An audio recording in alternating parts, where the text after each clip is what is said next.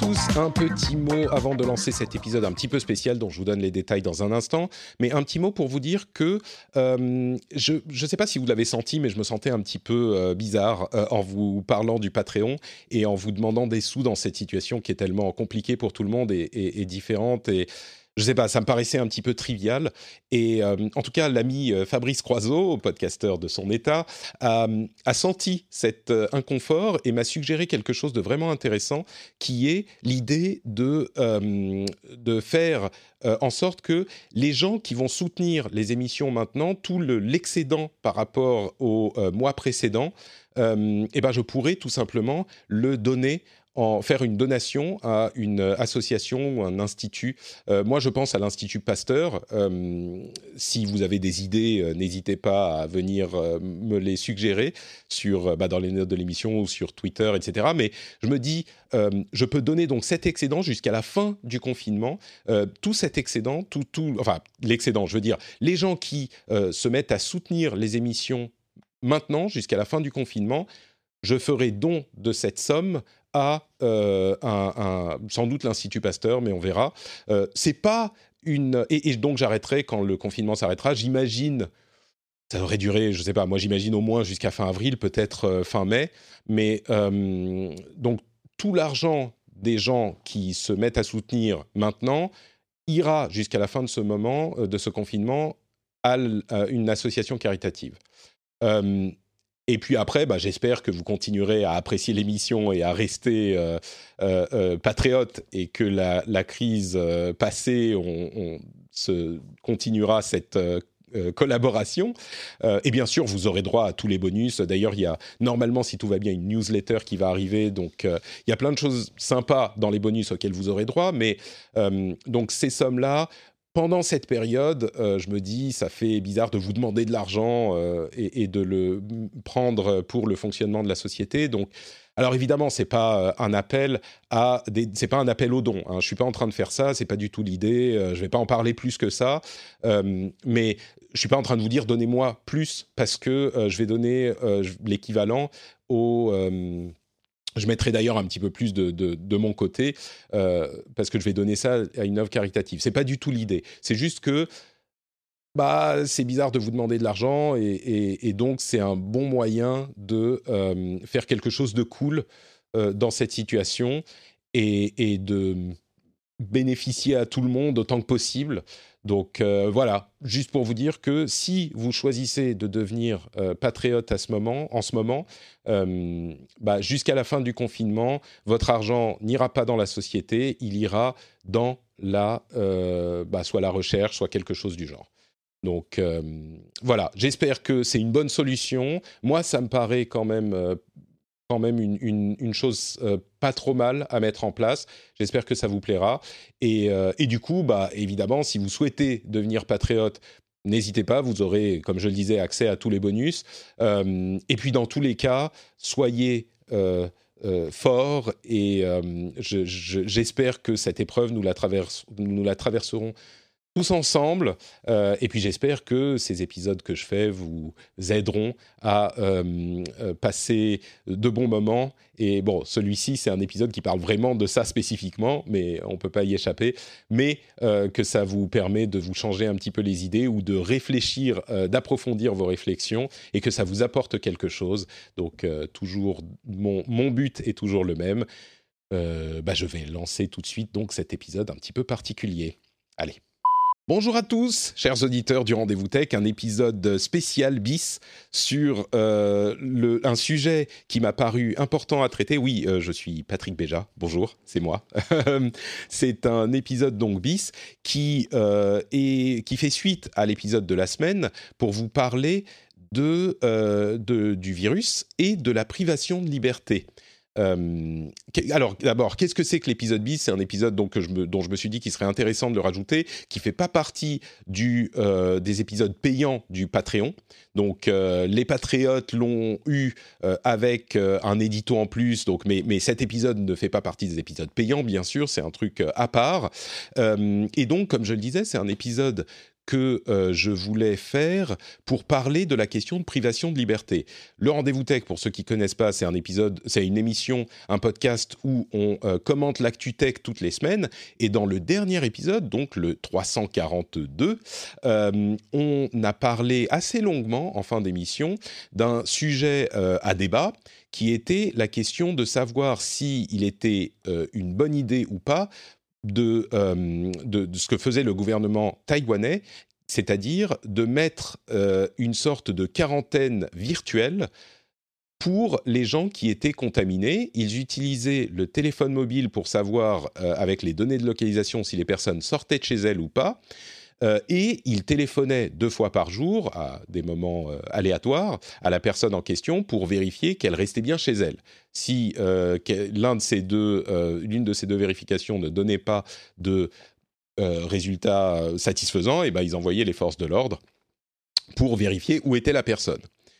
Et je précise deux choses. on parlait bien de ce qui se passait à Taïwan et de euh, personnes en quarantaine. On ne parle pas à ce stade de personnes qui sont simplement en confinement. Donc ce sont des personnes qui ont le virus. Euh, et cette euh, discussion a donné lieu à de nombreuses discussions sur la question de la privation de liberté. Mes co-animateurs, Gaël et Mathieu, étaient plutôt de l'avis que euh, si la quarantaine pouvait être nécessaire, euh, la privation de liberté était préoccupante parce qu'on pouvait se demander ce qui allait se produire ensuite et que donc peut-être qu'il était euh, nécessaire de ne pas mettre en place cette euh, quarantaine virtuelle euh, pour éviter que ça donne des idées au gouvernement ensuite. Et je comprends l'argument, mais ça, ça, a lancé tout un tas de commentaires qui, à mon avis, confondent deux choses. Euh, et, ne n'appréhende pas, selon moi, hein, bien sûr, on peut avoir des avis différents, mais selon moi, n'appréhende pas euh, le problème de manière vraiment raisonnable et de manière cohérente. Pourquoi? Je vais expliquer, et c'est pour ça que je voulais faire cet épisode. Pourquoi? La question de la privation de liberté est évidemment importante, mais elle n'est pas absolue. Euh, la privation de liberté est une chose absolument commune dans nos sociétés. Euh, la question n'est pas de savoir si on va priver quelqu'un de liberté. La question est de savoir est-ce que la privation de liberté est euh, compensée par un bénéfice pour la société suffisant pour implémenter cette privation de liberté? Ça veut dire que euh, la, la liberté n'est pas 100% absolue dans tous les cas.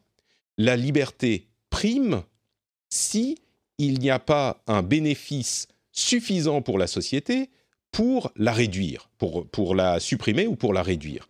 Et je vais donner des exemples concrets, c'est des choses auxquelles on, ne pense pas forcément, mais la privation de liberté, euh, elle est partout. La privation de liberté, juste petite, euh, petit préambule à cette euh, partie, la raison pour laquelle je crois qu'on a une vision biaisée, déformée de la privation de liberté, c'est que on a tellement de euh, l'habitude d'en parler et tellement de confort qu'on ne se rend pas compte de la, du fait que la privation de liberté est quelque chose de commun. On n'en parle que dans le contexte, ces 15 dernières années, que dans le contexte de la lutte contre le terrorisme, généralement et des services de surveillance de l'État.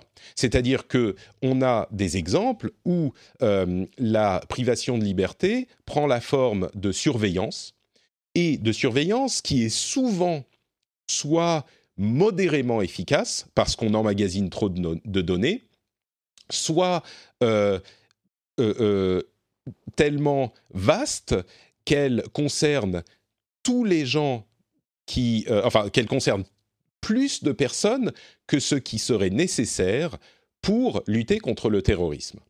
le terrorisme est un je sais que c'est difficile d'entendre ça, mais le terrorisme est un épiphénomène dans notre société. Il, évidemment, cause des morts tragiques et choquantes. C'est d'ailleurs le principe du terrorisme. Le terrorisme, c'est de répandre non pas la mort, mais de répandre la terreur. Et l'arme principale du terrorisme, c'est la peur. Donc cette peur pousse les sociétés à euh, priver tous les citoyens de liberté, alors que c'est euh, une surréaction par rapport au danger qu'ils posent. Et c'est dans ce sens que les privations de liberté sont considérées comme non nécessaires pour par rapport à leur justification. C'est-à-dire que souvent, on prend le terrorisme comme justification pour dire ah ben voilà, on a besoin de surveiller telle et telle et telle personne, de surveiller tout le monde, de faire telle et telle chose, parce que on risque euh, des attaques terroristes euh, qui seraient de telle et telle nature et qui feraient tel et tel dégât. Eh bien, quand on met les deux dans la, balance, souvent il y a des excès dans les deux sens. D'une part, on surveille trop et c'est pas forcément efficace. Euh, c'est vraiment un point important. C'est-à-dire que si on avait un moyen de... C'est-à-dire que pour mener les enquêtes antiterroristes, on n'a pas forcément besoin de ces moyens qui sont mis en place. On parle, on pense aux révélations de, Snowden, qui a montré que le gouvernement américain et d'autres faisaient des surveillances de masse, dont les dérives étaient très dangereuses, avec justification de bah, c'est pour euh, contrer le terrorisme. Mais dans la pratique, non seulement euh, c'est euh, pas uniquement dans, théorie pour contrer le terrorisme, mais en plus, ça ne sert pas effectivement à contrer le terrorisme dans la pratique, parce qu'il y a tellement d'informations que le travail d'intelligence et de surveillance ciblée est plus important pour le terrorisme. Donc tout ça, ça nous a entraîné à dire oulala, privation de liberté, euh, surtout pas. Et, dans ce contexte, c'était justifié. Mais c'était justifié pour toutes les raisons que j'ai évoquées. Mais j'ai l'impression que ça nous a entraîné à avoir une sorte de réflexe pavlovien où, quand on entend privation de liberté, on dit non, non, non, certainement pas. Euh, c'est une sorte de, de dogme dans le sens où on applique nos réflexions d'une autre, euh, d'un autre contexte à ce contexte qui nous occupe aujourd'hui, qui est différent. Et ça, ça peut mener à des problèmes graves. Ça peut mener à des euh, mésestimations de ce qui est nécessaire, et ça peut mener à des conclusions qui ne sont pas adaptées à une situation donnée, parce qu'on on applique les conclusions d'une autre situation. Et pour en revenir à la question des privations de liberté, on en a, et je disais, on en a partout. Euh, on n'a pas le droit, par exemple, euh, de marcher sur la propriété de quelqu'un d'autre on n'a pas le droit de jeter nos poubelles ailleurs que dans les poubelles. C'est interdit, c'est une privation de liberté. On n'est pas libre de faire cette chose-là. Alors vous allez me dire oui, oui, mais c'est justifié. Mais c'est ça le truc, c'est que euh, on a on a intégré le fait que euh, pour le bien de la communauté, bah, ces libertés sont un peu restreintes. Alors celles-là, elles sont triviales, mais on en a d'autres. On peut avoir par exemple le fait que, c'est l'exemple qu'on prend souvent quand on parle euh, de liberté aux États-Unis, euh, on n'a pas le droit de crier au feu dans un théâtre, dans un, dans un cinéma plein, parce que ça peut provoquer une cohue. et donc ça, c'est une réduction de la liberté d'expression. On n'a pas le droit de dire au feu oui, là encore, c'est justifié, mais c'est ça le truc, c'est que c'est justifié quand c'est euh, pour le bien de la communauté. Alors ça, c'est un exemple qu'on prend souvent aux États-Unis, mais on en a un qui fait bondir les Américains, qui est beaucoup plus présent en France. On n'a pas le droit de dire certaines choses sur euh, la Deuxième Guerre mondiale et en général l'incitation à la haine. On n'a pas le droit de dire que les nazis, euh, ils avaient raison, par exemple. On n'a pas le droit de dire que les noirs sont moins intelligents que les blancs.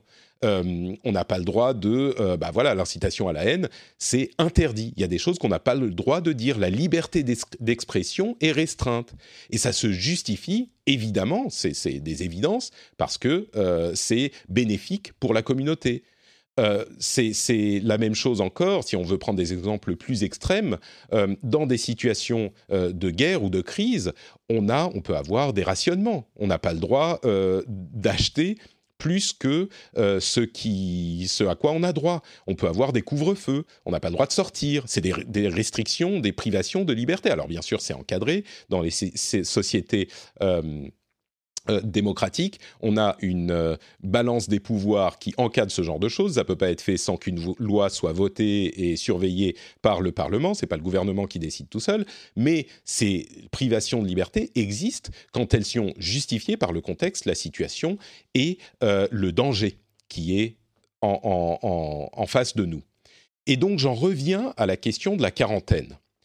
Quand on parle de cette quarantaine virtuelle, c'est dans un contexte particulier.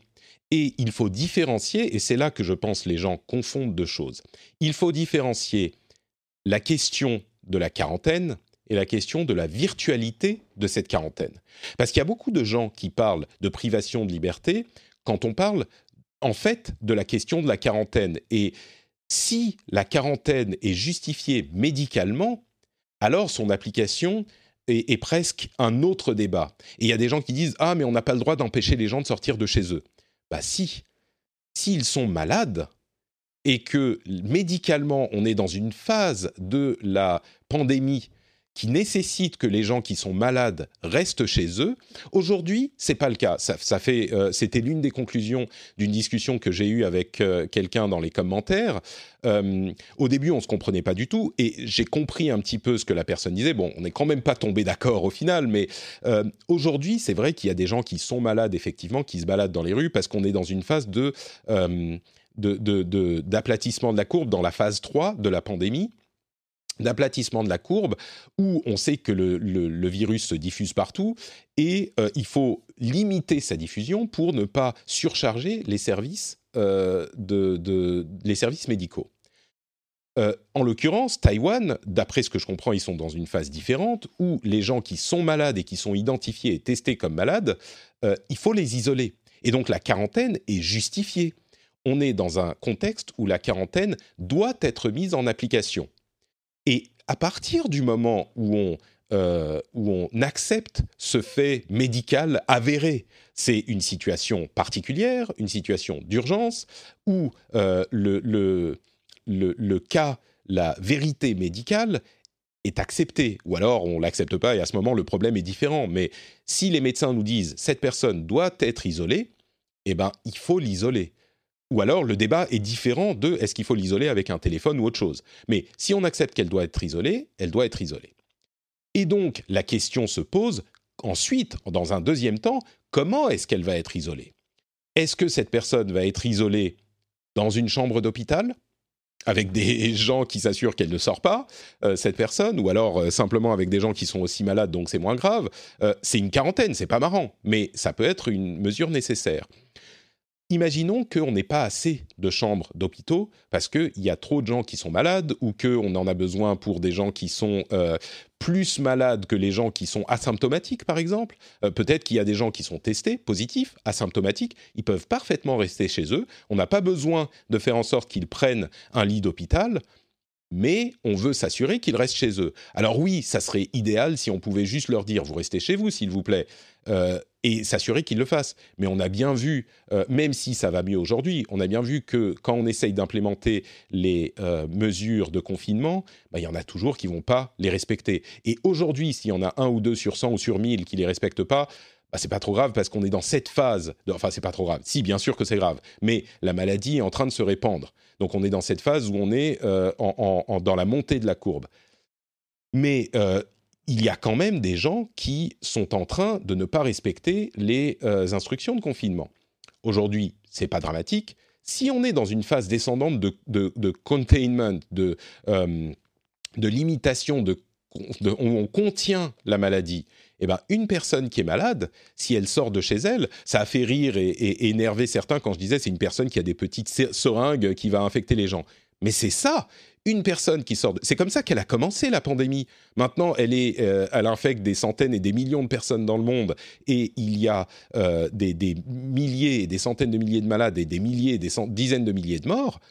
Ça a commencé avec deux une personne qui l'a contracté. Donc une personne, il suffit qu'une personne ou deux personnes sur les 1000 personnes en quarantaine sortent, il suffit qu'il y ait une personne qui soit pas raisonnable euh, et qui sorte, et ça peut relancer la pandémie. Alors un peu moins parce qu'il y aurait plus de gens immunisés qui l'auront eu euh, et qui, sont, qui auront guéri, mais il n'empêche, on estime, enfin là je parle de chiffres dont je ne connais pas les, les données précises, mais on estime à 40 à 60% de la population mondiale qui va avoir la maladie. Il en reste quand même beaucoup qui l'auront pas eu. Euh, et le fait qu'une personne qui est censée être en quarantaine sorte, c'est un vrai problème, un vrai danger. Et on sait que si on demande gentiment, bah, les gens euh, ne respectent pas cette demande. Donc, si on ne peut pas les mettre dans les hôpitaux, parce qu'on a besoin de place pour autre chose, et puis ils vont bien, ils sont asymptomatiques, euh, et qu'on leur demande de rester chez eux, mais qu'on ne peut pas leur faire confiance à tous, il suffit qu'il y en ait un qui ne respecte pas les, les, instructions pour que ça merde, eh ben, il faut s'assurer que tous vont rester chez eux. Et comment est-ce qu'on le fait? Alors, est-ce qu'on met un bracelet? Euh, électronique, genre euh, type pour les, pour les gens qui sont prisonniers. Oui, d'ailleurs, tiens, euh, prison, ça aussi, c'est une privation de liberté. On empêche les gens de bouger. C'est vraiment, c'est textbook, c'est textuellement une privation de liberté. Mais bon, bref, si on leur met un, un détecteur au, mollet, à la cheville, c'est une possibilité. Peut-être qu'on n'en a pas assez. C'est pas des trucs dont on a des, des, centaines disponibles comme ça. On a une solution qui est simple, qui est facile à mettre en place, qui est celle de euh, la, localisation par téléphone mobile. Eh ben, ça serait, à mon sens, peut-être qu'il ne faut pas l'appliquer, mais ça serait une erreur de ne pas la considérer comme une possibilité.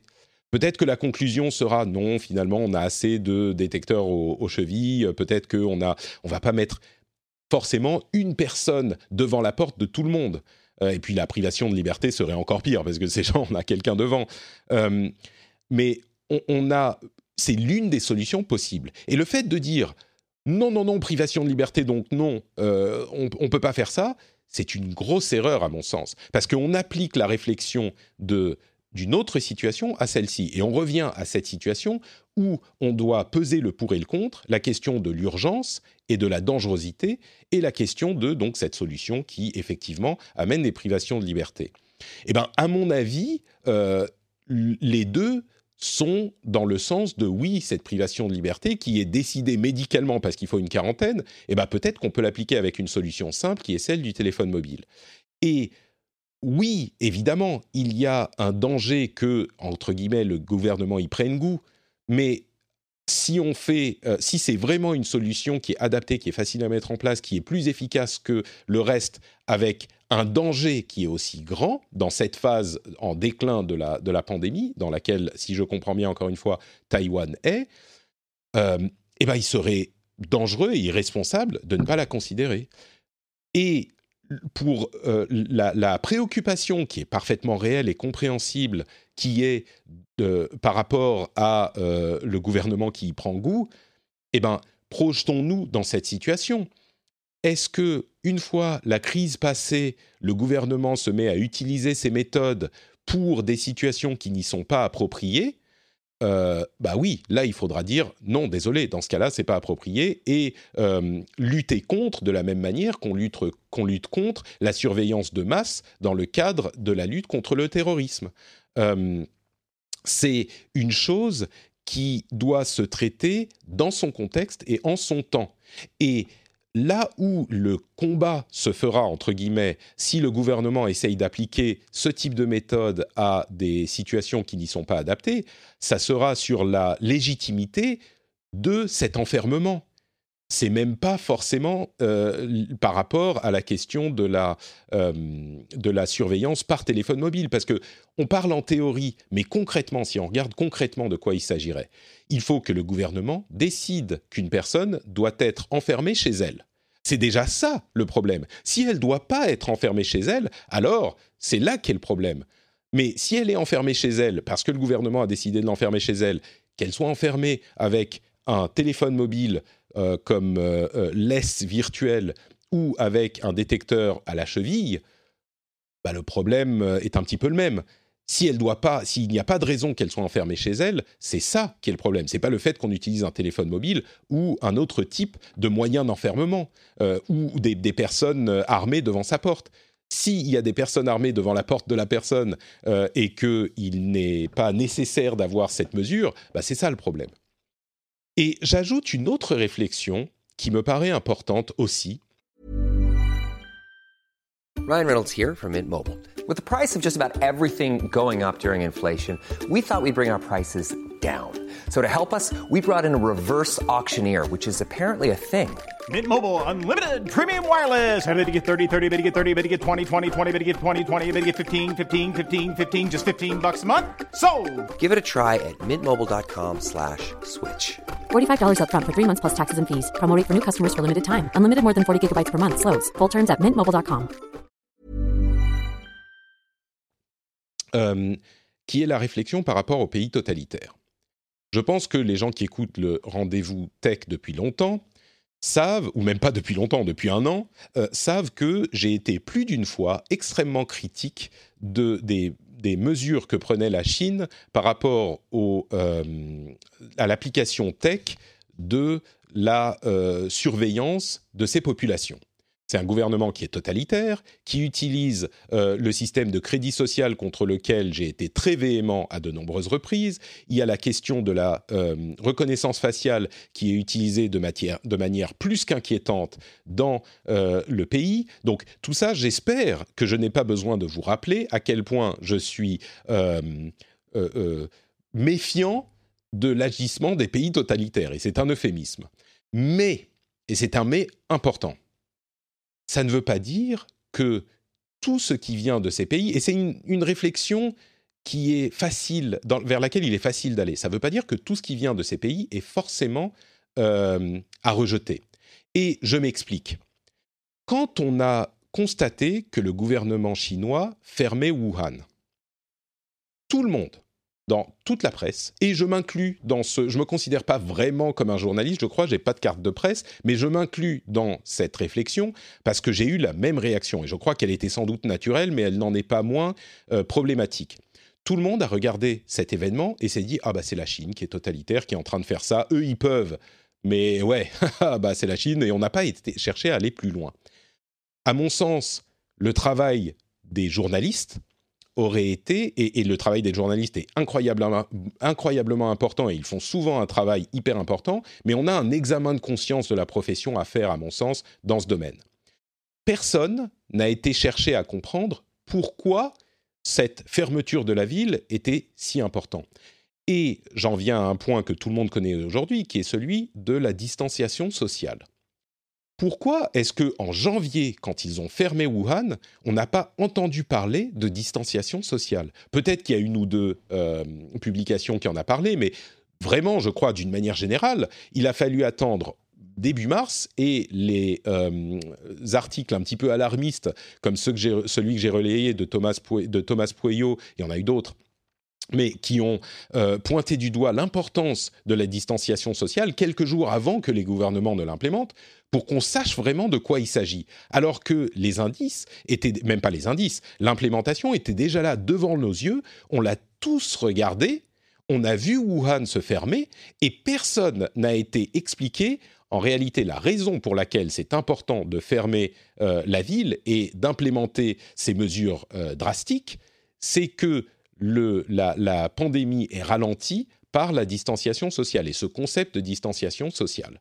Et personne n'en a parlé. Aucun journaliste n'a été faire le travail d'investigation. Et encore une fois, je ne veux pas euh, accuser les journalistes dans leur ensemble et dire que partir dans cette tendance qui est euh, populaire en ce moment, de dire oh les journalistes c'est tous des cons, faut pas leur faire confiance, machin. Non. Ce qui est important à comprendre, c'est que là il y a eu une erreur un problème dans le travail journalistique que nous devrions tous avoir euh, cherché. Aller chercher en Chine pourquoi est-ce qu'ils faisaient ça au-delà de ah bah c'est les Chinois ils sont euh, ils sont totalitaires et voilà et euh, c'est vraiment une, une une faute que d'ailleurs personne n'est en train de relever et qui me paraît moi vraiment importante on aurait pu dès janvier comprendre alors les Chinois, ils ont fermé Wuhan. Oui, ils le font de manière euh, drastique parce que c'est un gouvernement totalitaire et qu'ils peuvent, parce que personne ne pipe mot là-bas s'ils sont pas contents. Mais la raison est importante. La raison est justifiée. Distanciation sociale pour ralentir la diffusion de la maladie. Et donc, j'en viens à mon, à mon, j'en reviens à mon point principal. évidemment que les pays totalitaires sont à critiquer et à, montrer en exemple de ce qu'il ne faut pas faire. Mais partir du dogme que ça vient de la Chine, donc c'est forcément mauvais, c'est dangereux et ça nous a amené à ne pas comprendre l'importance de la distanciation sociale et de peut-être perdre. Franchement, je ne pense pas qu'en France ou dans les autres pays, on aurait pu l'implémenter euh, à ce moment-là. On n'aurait même pas pu l'implémenter en février. C'était, on n'était pas dans la phase 3, c'était pas nécessaire. Et puis, la population n'aurait pas compris. N'aurait pas compris. Euh, on a vu comment ça s'est passé quand c'était nécessaire. Si ça avait été fait trop tôt, euh, bon, clairement, on n'aurait pas compris. Ni en France, ni ailleurs d'ailleurs. C'est, je sais que beaucoup de gens parlent des Français et qui disent oh là là, les Français, on fait pas ce qu'on nous dit, euh, c'est vraiment un peuple de rebelles, machin. Non, non, non, ça s'est passé de la même manière partout. C'est quelque chose d'humain, je pense.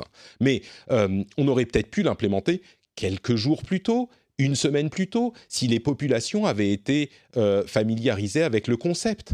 Ça aurait été important. peut-être qu'une semaine plus tôt, c'était même déjà trop tôt, je sais pas, mais même ça, ça aurait été, encore une fois, un mois de plus tôt, non, c'était pas réaliste. Mais on parle de quelques jours là, et peut-être que ça aurait mieux marché, et peut-être que quand on l'aurait implémenté, euh, ça aurait été implémenté plus rapidement. C'était, et dans tous les cas, d'un point de vue théorique, il, est, il aurait été important et souhaitable d'aller chercher pourquoi la Chine avait fait ça médicalement, scientifiquement, comprendre la raison. Et on l'a pas fait parce que c'est la Chine. Et je dis encore on, je m'inclus là-dedans. C'est la Chine. Bah, bah voilà, c'est, euh, donc forcément un truc totalitaire qui nous concerne concerne pas.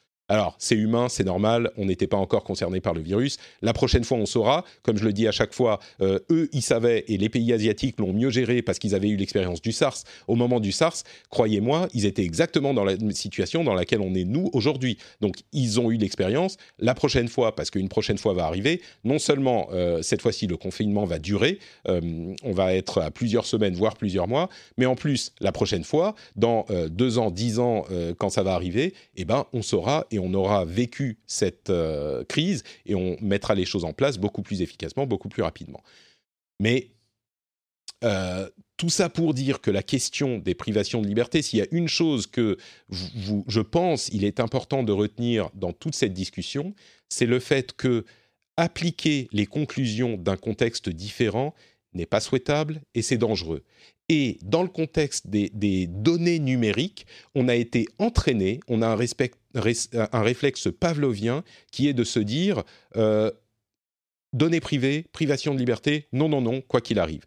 Et ça, c'est dangereux. Donc, réfléchissons de manière sereine, sérieuse, prenons tous les paramètres en compte, et si à la fin de cette réflexion, la réponse est non, il ne faut pas l'utiliser, eh bien, ok, il faudra dire non. Et si la réponse est oui, il faudra accepter. Il faudra dire que c'est oui, parce que l'urgence le demande. Mais la chose à ne pas faire, c'est ne même pas, ne même pas regarder, ne même pas considérer euh, la prof, en profondeur le contexte dans lequel on est avant de livrer nos conclusions. Et vraiment, il faut faire un travail, il faut se forcer intellectuellement à dépasser son a priori, parce qu'il est ancré en nous, et là encore, je m'inclus dans cette euh, catégorie. Moi, c'est un exercice que je fais régulièrement depuis peut-être dix ans pour toutes mes émissions. C'est peut-être un petit peu dans ma personnalité aussi, mais et, évidemment, je suis comme tout le monde. Euh, généralement, j'y arrive pas, mais souvent, je me force à me dire oula, attends, Patrick, là, tu, ton réflexe, c'est de dire tac. Est-ce que c'est vraiment un réflexe justifié? Est-ce qu'il y a vraiment une raison de se dire peut-être que ça, c'est différent des cas que je connais habituellement? Et je pense que c'est une chose qu'on doit tous faire pour ça, et pour c'est une bonne hygiène intellectuelle, je crois, en général et en particulier pour les situations exceptionnelles en particulier pour les situations exceptionnelles. Bref, tout ça, c'est mes réflexions à moi. Si ça se trouve, elles, ont des lacunes. Si ça se trouve, elles ne sont pas euh, justifiées pour différentes raisons. C'est tout à fait euh, possible. Je ne veux pas vous dire que je suis en train de... Je suis une sorte de, philosophe qui détient une vérité euh, inaliénable. Mais c'est euh, une, direction de réflexion qui me paraît cohérente et dont je pense qu'elle est euh, intéressante à explorer. Si ça vous amène quelque chose, je suis bien content euh, que vous ayez écouté jusque-là. si ça vous énerve, n'hésitez pas à venir me dire pourquoi dans les notes de l'émission. et puis, dans tous les cas, je vous remercie d'avoir écouté. On se donne rendez-vous pour l'épisode sur le dossier médical partagé dans quelques jours à peine.